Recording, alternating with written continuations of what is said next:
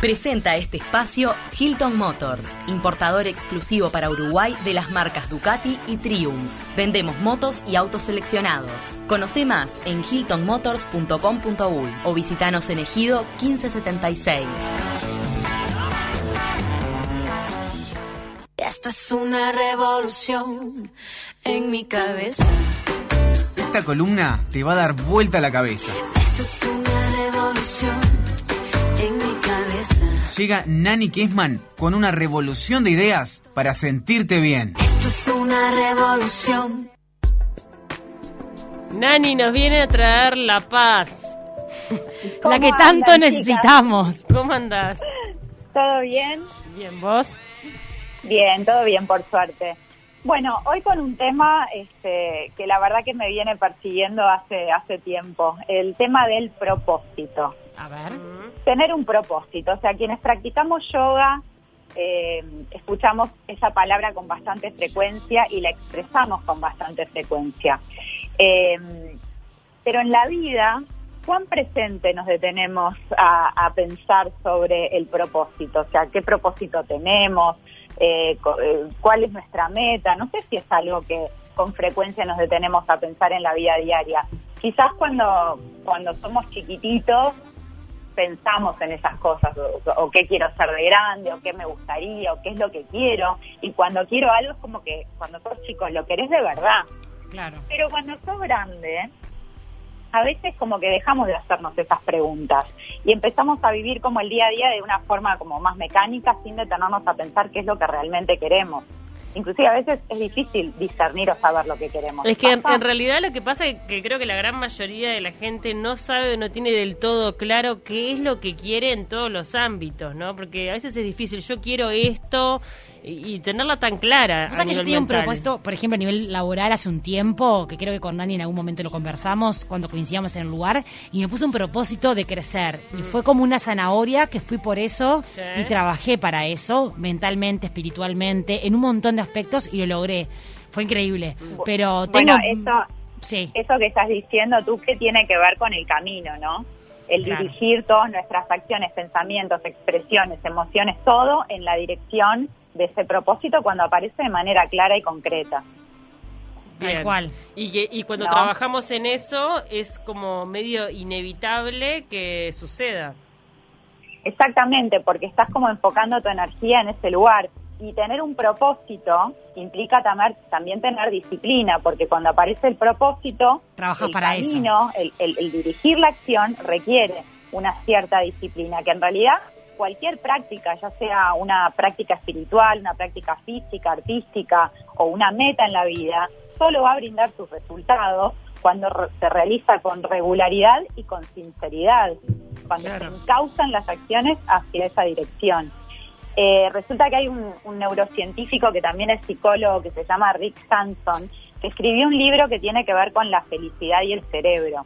Y dice que quizás más importante que la disciplina es lo que la disciplina crea. Todo lo que se crea a partir de tener disciplina.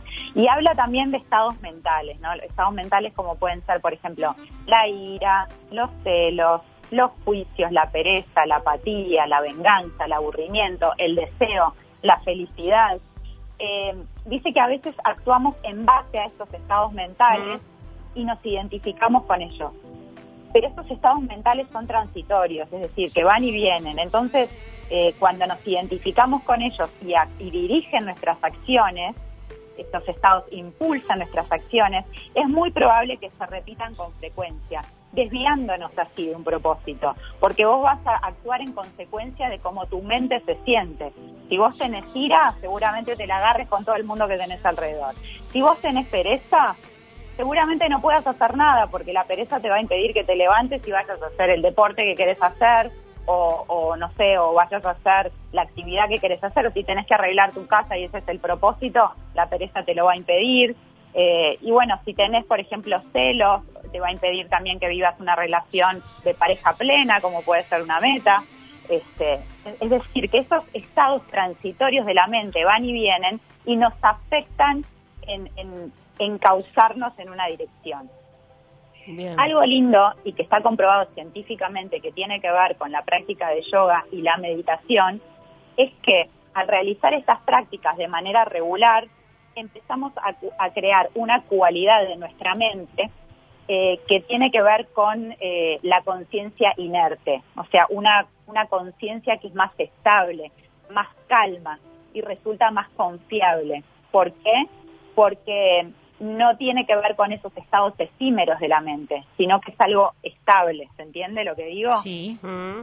O sea que mediante la práctica de, de una meditación sostenida o mediante el yoga o sentarnos un poquito a respirar, lo que desarrollamos es una cualidad de conciencia calma que tiene una perspectiva que nos ayuda a poner pausa antes de dejarnos llevar por esas emociones que van y vienen.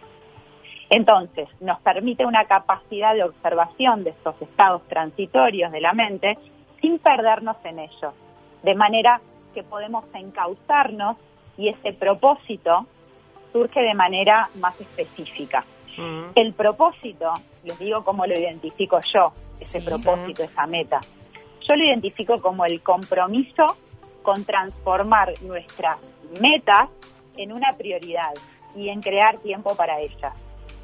¿Qué pasa cuando, cuando queremos algo de verdad?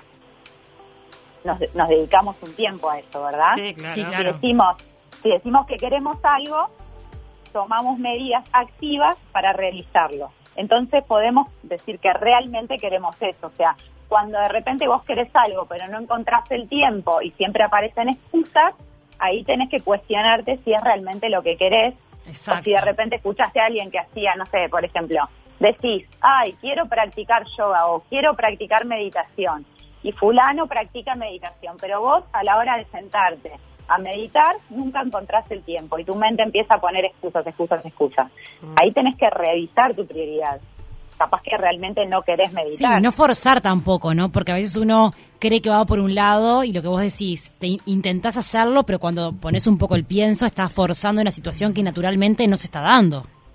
Claro, entonces eh, en eso en eso que ponemos una excusa es como que no, no nos tenemos que cuestionar si eso es realmente lo que queremos. Las cosas en las que invertimos el tiempo son realmente cosas que queremos. A veces eh, los objetivos o las ideas que tenemos no son reales y solo son ideas que nos suenan bien, entonces creemos que las queremos, pero a la hora de determinar realmente si lo podemos hacer y lo queremos hacer, buscamos una excusa, entonces. Yo lo te- mejor y lo más sano es admitir que en realidad no queremos eso, es muy simple. Claro, y si te- lo queremos, busquemos el tiempo para hacerlo. Tengo Exacto. como una teoría en cuanto al tema del propósito o de querer algo. A mí este me pasa mucho, y por lo menos me ha pasado en la vida, que yo quiero algo, ¿no? Y trabajo, trabajo, trabajo, trabajo para, para eso. Y de repente no me sale en ese momento. Y después suelto. Digo, ta, ya fue, ya está, olvídate. Suelto y al poco tiempo se da. O Eso sea, pasa bueno, porque- muchísimo. como que hay algo también en la energía de cuando uno quiere, quiere, quiere, Que como que tranca, eh, que claro, tranca. trancás. Y después decís, que ¿sabes pasa- qué? Ya está, fue, no importa, ¿sabes qué? No me importa. Y cuando no me que importa, pasa que- aparece. ahí tiene que venir como este el, el, el deseo sincero y genuino, ¿no? De también de, de por qué quiero esto. ¿Se acuerdan del maestro Tavares cuando decía el camino es la meta? Sí, claro. El Claro. camino es la meta, es que es verdad, el camino es la meta. Eh, el camino es la coherencia y la sinceridad con lo cual yo busco esa realización. Pero tal vez como entregando los resultados a que suceda cuando tenga que suceder sin la presión. Porque cuando aparece la presión es cuando trancamos la energía. Trancás, claro. Entonces, entonces cuando soltamos y entregamos esos resultados a que la vida me traiga cuando necesite extraerme esto que, que quiero tanto, se va a desarrollar. El tema creo que es cuando, cuando realmente se dispersa la energía y vos haces un poquito de esto, un poquito del otro, un poquito y un poquito, un poquito, al final no haces nada. Entonces, eh, lo que pasa cuando de repente eh, la meta es aprender algo, ¿no? O, o tener un hábito nuevo. Sí, Por lo general, al principio, cuando arrancamos, todo tiene un obstáculo. Sí, Los claro que sí. obstáculos es lo que tenemos que trascender y poder tolerar. Y ahí es donde aparece la disciplina y la voluntad. Cuando trascendemos esos obstáculos que surgen al principio cuando querés aprender algo nuevo. Obviamente no, sos un fenómeno cuando empezás a aprender algo nuevo. Cuando a- empezás a aprender algo nuevo, lo que tenés que tener es muchas ganas, tiempo, dedicación y disciplina para hacerlo regularmente. Y vas a ver que con la experiencia cada vez vas a ir creciendo, creciendo y, y haciéndolo mejor. Igual Pero me parece que trascender el obstáculo. Por eso, igual creo que hay como una diferencia, y eso capaz que lo sabes mejor vos, Nani, en lo que son objetivos puntuales que me puedo plantear a nivel laboral, Concretos, a nivel claro. personal, a nivel físico, qué sé yo, no sé, diferentes objetivos. Y otra cosa es como el propósito, o sea, realmente el propósito de vida es uno solo, tenemos como todos un propósito que puede ser diferente al de al lado. es que yo, yo creo que van ligados con las pequeñas cosas, Paula, porque Mm. Vos fíjate, vos- hay gente que, que realmente tiene un propósito desde, desde muy niño. Yo qué sé, yo siempre cito el documental de Natalia Oreiro, Naya Natalia. Vos ves ese documental y es impresionante como ella ya de niña quería ser una Absolutamente. mundial. Ahora, pero son los Este, casos más, este, más reducidos también, ¿no? O sea, no sé.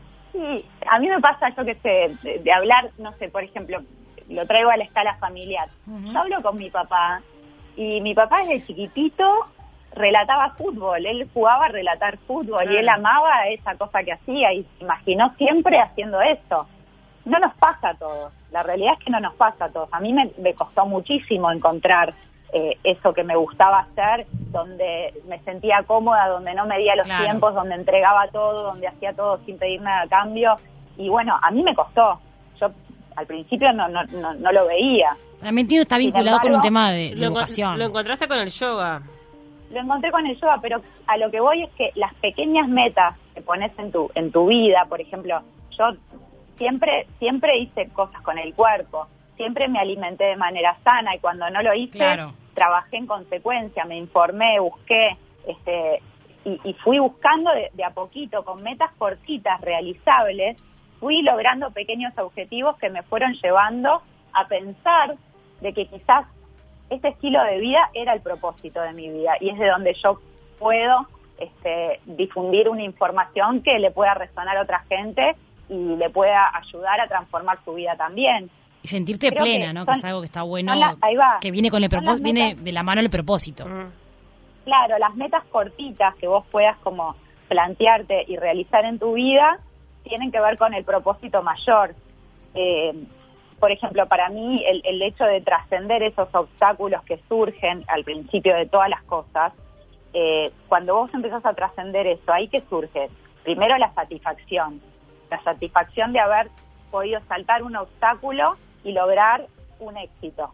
O sea, el éxito es eso, sortear un obstáculo y lograr un objetivo. No importa cuán pequeño sea, porque vos vas alcanzando metas cortas y, y vas alcanzando la excelencia. La excelencia es eso, de trascender las cosas que te, te resultan difíciles. Y créeme que no hay nada más gratificante en la vida que superar un obstáculo Absolutamente. y, y- y tratar de finalizar algo que empezaste en su totalidad. Porque eso implica que sabes lo que querés. Alcanzar una Sí, meta la es perseverancia. lograr el propósito y alcanzar lo que querés. Y la perseverancia es todo, la verdad que es eso. El tema es que cuando eh, es tu pasión, la perseverancia e- es, innata, por decirlo de alguna manera, no es que te cuesta. ¿Entendés? Como vos Claro, decías, te el, puede, el tema te de- puede costar, te puede costar, pero es tanta la felicidad Claro, o sea, y lo- la lo haces igual. gratificación cuando lograste eso que te costó, que, que nada se compara a esa sensación, nada se compara a esa sensación. Y cuando vivís desde ese lugar, los desafíos, es cuando realmente como que tu vida se empieza a encauzar, porque no hay quejas, no hay excusas, simplemente lo que hay es un deseo de aprender y de superar Y de seguir creciendo. en, en esa dirección, exactamente. Claro. Exactamente. Y esa, esa es la coherencia de encontrar el camino y que el camino en sí sea la meta. Porque cada camino tiene su- sus obstáculos, porque a medida que vas superando cada situación, vas este, alcanzando metas distintas y te vas poniendo metas mayores que van a direccionarte en ese propósito.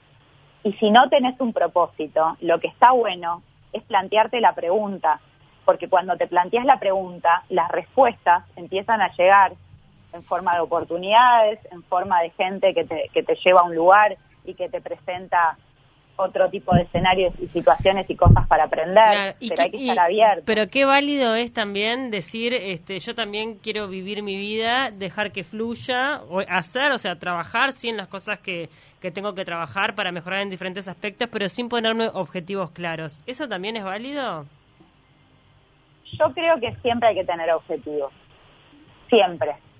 O sea, puede que no, capaz que ese objetivo no es tu razón de vida, pero ese objetivo es una meta, un pequeño paso. Sí, los que motores a que te encienden para poder. mayor. Claro. No, la excelencia siempre se, se logra con objetivos marcados y, y- y trabajo, pero hablo de repente en personas que lo que quieren es, es vivir en paz y, y no, no mucho más que eso. Sí, o, o mentalidades más hippies, más, más descontracturadas, que en realidad lo que hacen es más vivir como el aquí y la ahora, Sí. el día a día, y, y- y van viendo. Son posturas. Para mí, igual para mí eso, eso no, o sea, Que es un montón, la ojo, persona que te dice eso. yo vivo en el aquí y en el ahora, ¿está? Sí. No significa que no tenga que tener metas a futuro, porque si, o sea, una cosa es vivir en presencia, o sea, es vivir en presencia. Que es un montón así, por lograrlo, sacar ¿no? Lo mejor, lo mejor que la vida te ofrece ahora, Sí. ahora, o sea, si, si ahora lo que vos tenés es el trabajo que tenés y, y vos aspirás a algo más, volvete el mejor en ese trabajo que tenés.